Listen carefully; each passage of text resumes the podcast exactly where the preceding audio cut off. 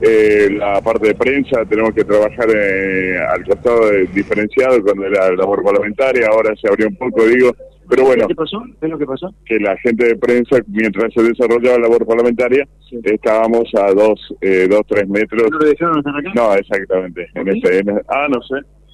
Ah, Bueno, yo hace menos de un año que soy diputado, así que no tenía ninguna experiencia en estas cosas.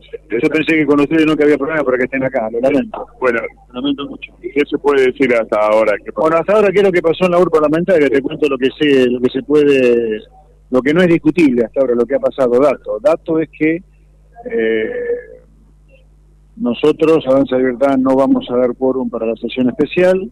Si lo consigue el oficialismo al quórum, bajaremos a votar negativamente por la elección de la presidencia de Cecilia Moró. Y lo mismo haremos con la sesión especial.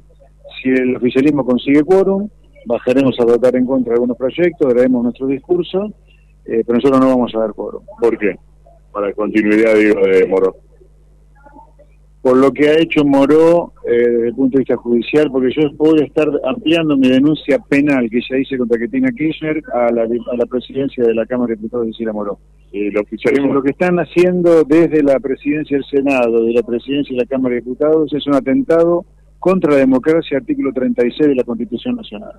Se está violentando la voluntad popular, que estableció una cierta constitución del Consejo de la Magistratura y el, el Sena- y el oficialismo en el Senado y en diputados están violentando esa representación popular y eso es atentar contra la democracia. Y eso lo vamos a denunciar penalmente. me pone la piel de gallina, primera vez que, que pasa a diputado nacional y estamos hablando en la casa de, de la democracia, como es la Cámara de Diputados, y una presidenta que haga esto.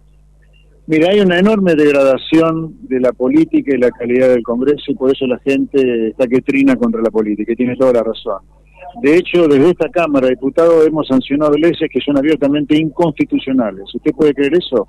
Que de la fábrica de leyes, que es el Congreso, salgan leyes inconstitucionales, como por ejemplo que el impuesto a las ganancias lo cobre la nación en lugar de las provincias, como establece la Constitución. Hace 90 años que Argentina está violando la Constitución por el impuesto a la ganancia. Imagínense. Aprovecho también eh, que creación de las universidades nacionales y en el presupuesto dice que hay reducción.